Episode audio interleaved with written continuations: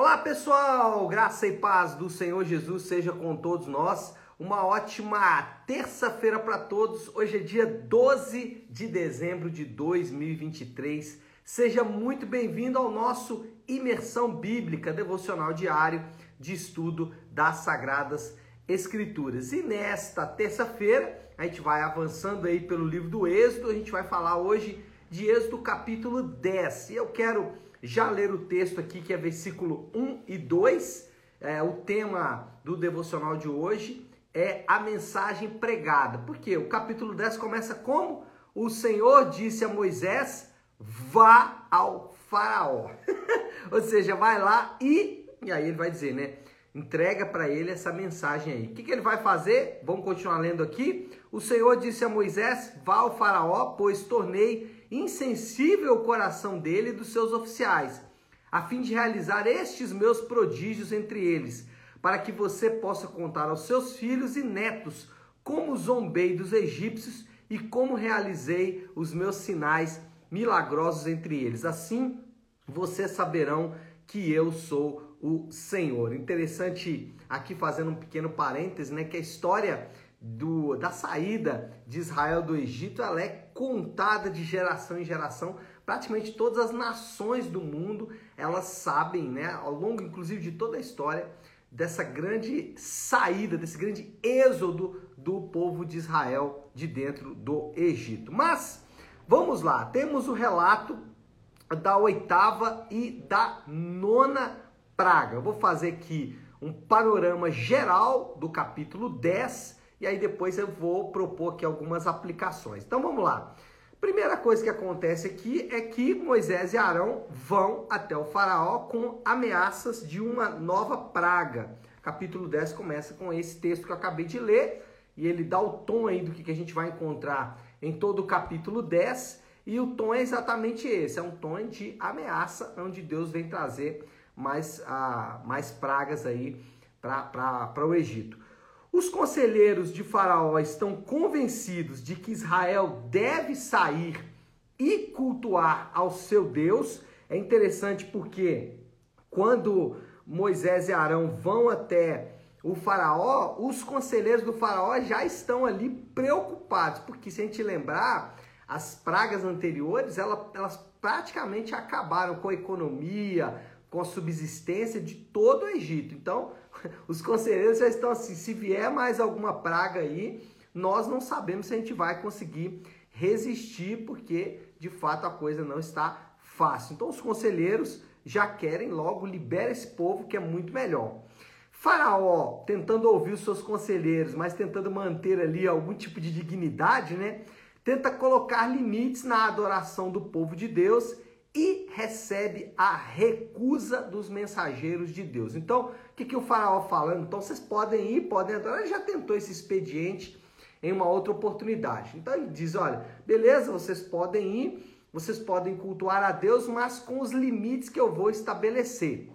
Aí, só fazendo um parêntese aqui, pessoal, é, Faraó não pode dizer como o povo de Deus adora. E isso aqui tem diversas repercussões ter uma repercussão mais ampla para dizer que o Estado não pode dizer como que os crentes devem cultuar a Deus.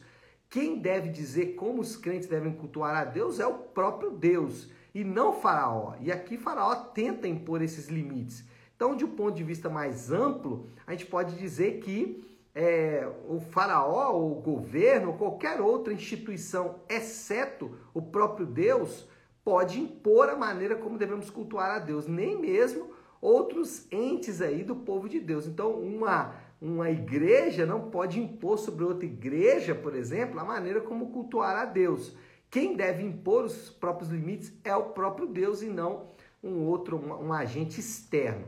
Isso de um ponto de vista amplo. De um ponto de vista mais restrito, a gente pode aplicar isso aqui da seguinte forma: eu e você não podemos também achar que a gente pode cultuar do jeito que a gente quiser. Eu não posso dizer, ah, hoje eu vou cultuar, amanhã não vou, ah, eu vou cultuar só parte do culto, eu não vou participar do momento do louvor, ou eu não vou participar do momento da oração, ao momento da oração eu vou no banheiro, ou eu não gosto muito da pregação. Então nós não podemos impor limites não podemos colocar as nossas próprias condições na adoração a Deus.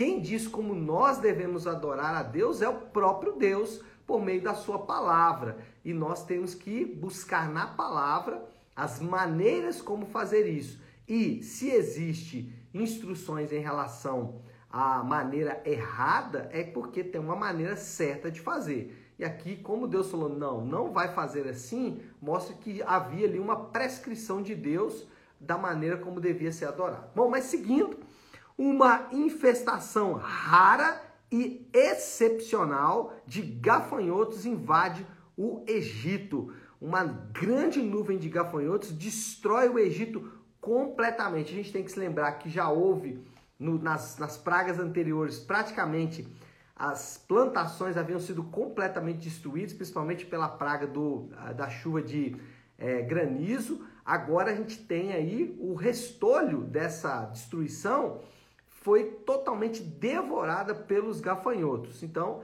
agora está completamente acabado qualquer é, esperança de haver algum tipo de colheita nos próximos anos ali no Egito. E a nona praga, ela já vem a seguir a oitava, depois da praga dos gafanhotos, já entra a nona praga, que é o escurecimento absoluto do Egito. Aí os, os teólogos do History Channel, né, tentam explicar isso aqui dizendo que houve uma tempestade de areia vindo do deserto, ou, ou outros vão dizer que talvez possa ter sido também um eclipse, né? A dificuldade é explicar como que essa nuvem de poeira não alcançou os israelitas, né? Pegou só os egípcios. É, os israelitas viviam numa região é, especial ali do Egito. Os israelitas viviam mais ao norte.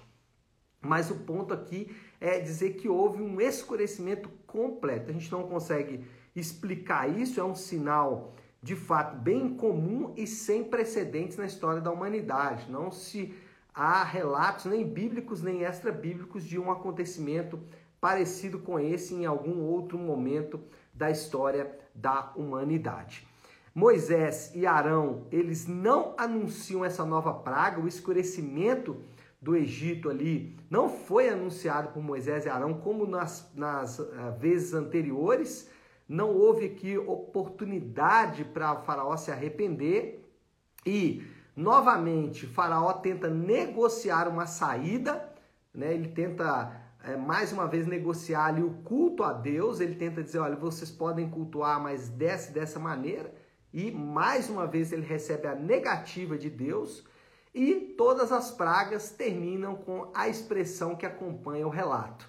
Qual é a expressão que acompanha todo o relato?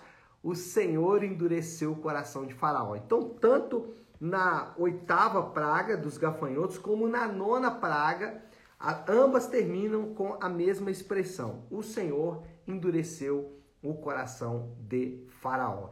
Existe uma realidade que fica evidente em toda a narrativa. Tem uma realidade aqui que acompanha, que perpassa uma espécie de fio condutor em toda a narrativa e é, essa, esse fio condutor, essa realidade que perpassa toda a narrativa é a de que o mensageiro não controla a decisão do receptor.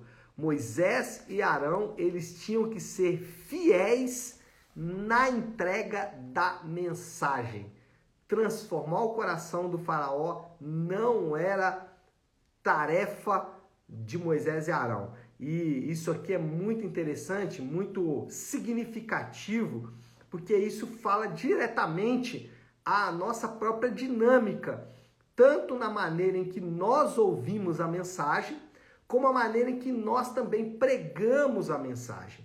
Então, a mesma a, a, aqui interessante, fazendo um pequeno parêntese novamente, é, Moisés recebeu apenas uma pregação de Deus, né? Repetiu essa pregação aí durante todo o seu relato com, com o faraó. Ele só tinha uma mensagem, a mensagem dele era única, ele não tinha outras mensagens para pregar, ele só tinha um episódio aí para pregar. Mas enfim, isso fala muito ao nosso coração, por quê?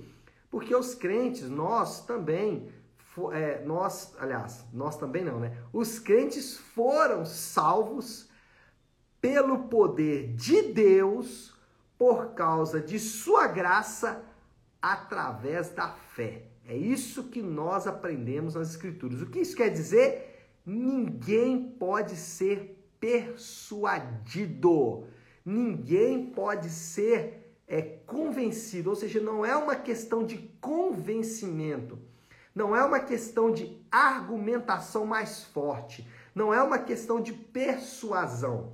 Quando eu é, era bivocacionado, né, tinha o meu trabalho secular, eu trabalhei os últimos anos sempre com vendas.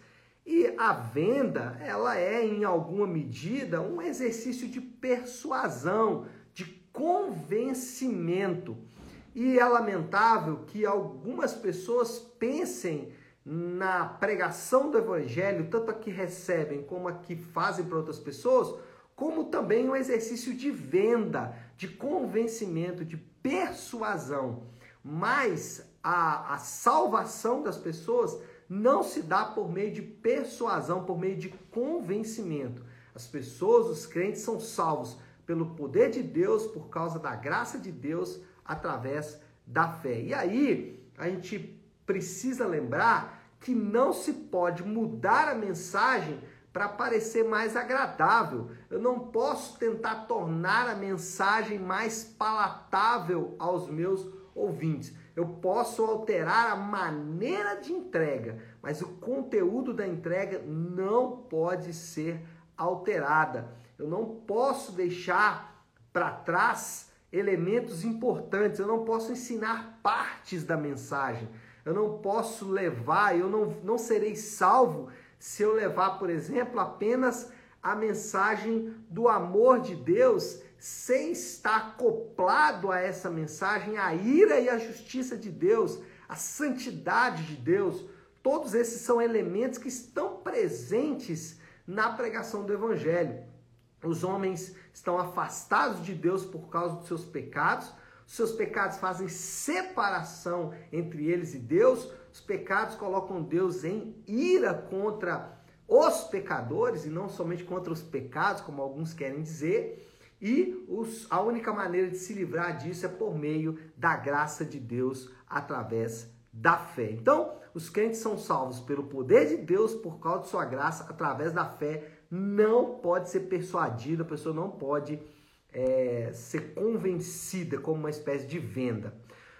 O poder não está no ambiente, o poder não está na mensagem em si mesma ou no mensageiro. O poder está no conteúdo objetivo da mensagem.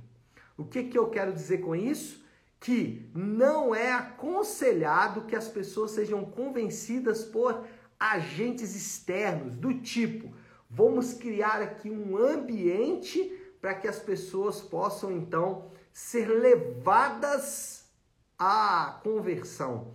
Então eu vou estabelecer aqui uma, uma maneira de entregar a mensagem ou esse mensageiro ele é um evangelista nato. Então, o poder não está nestas coisas. O que, que é o poder, então? Nem na mensagem em si. Mas aonde está o poder? No que a mensagem carrega. A mensagem carrega o poder da morte, sepultamento e ressurreição do Senhor. E por várias vezes no Novo Testamento, a gente vai ver os apóstolos, os apóstolos nos advertindo em relação a esta realidade.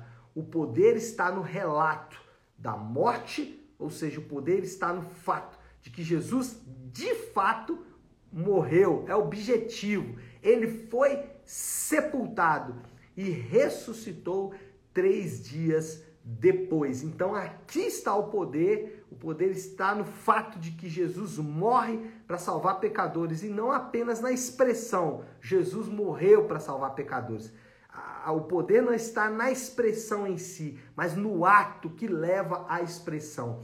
Então a gente precisa se lembrar disso. Por quê? Porque eu preciso falar para as pessoas aonde está o poder e não simplesmente falar com poder.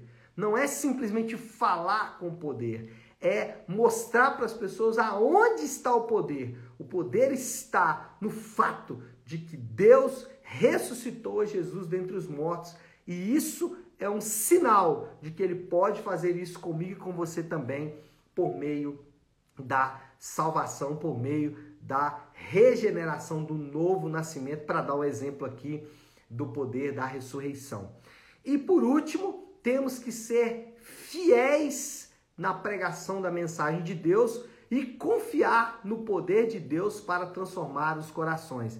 O que Deus pediu para Moisés foi simplesmente: Moisés, seja fiel na mensagem. Transformar o coração do Faraó é a minha tarefa. Então nós precisamos nos lembrar disso.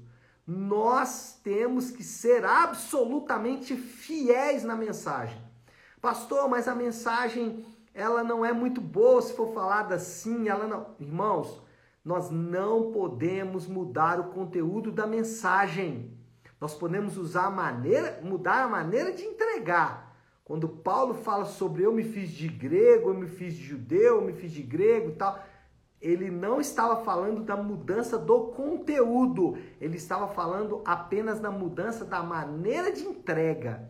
Mas o ponto aqui é o seguinte: Deus não te chamou, não me chamou, não chamou ninguém para mudar corações. Essa é a tarefa dele. Deus nos chama para ir e falar a mensagem do Evangelho a todas as pessoas.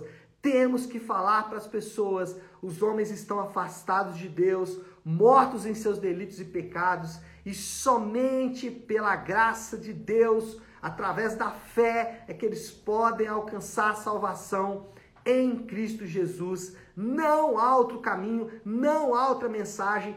A mensagem que Deus entregou para Moisés e Arão é a mesma mensagem que continua válida para mim e para você hoje. Moisés e Arão só tinham uma mensagem, somente uma pregação. Nós também só temos uma pregação para fazer, a pregação do evangelho da graça de Deus. Quem vai transformar os corações é o próprio Deus. Essa é a tarefa dele. Se vai ser na primeira vez que pregamos, na segunda vez, na terceira vez, ou como no caso do faraó, né?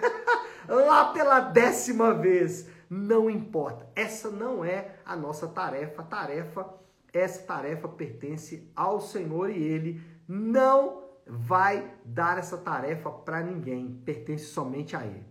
Moral da história: o evangelho não pode ser comprado, o evangelho não pode ser imposto por meio de armas ou oferecido como um produto. Por isso que é, o evangelho não pode é, fazer o mesmo processo, por exemplo, que os, os, os muçulmanos fazem. Os muçulmanos invadem um país e impõem a, a, a fé muçulmana por meio de armas. A fé cristã não pode fazer isso, porque ela depende da mudança do coração. O evangelho é o poder de Deus para salvar pecadores perdidos.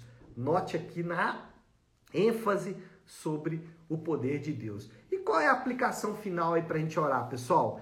Pregue, pregue. Essa é a nossa tarefa. Pregue e confie que o Senhor fará o resto.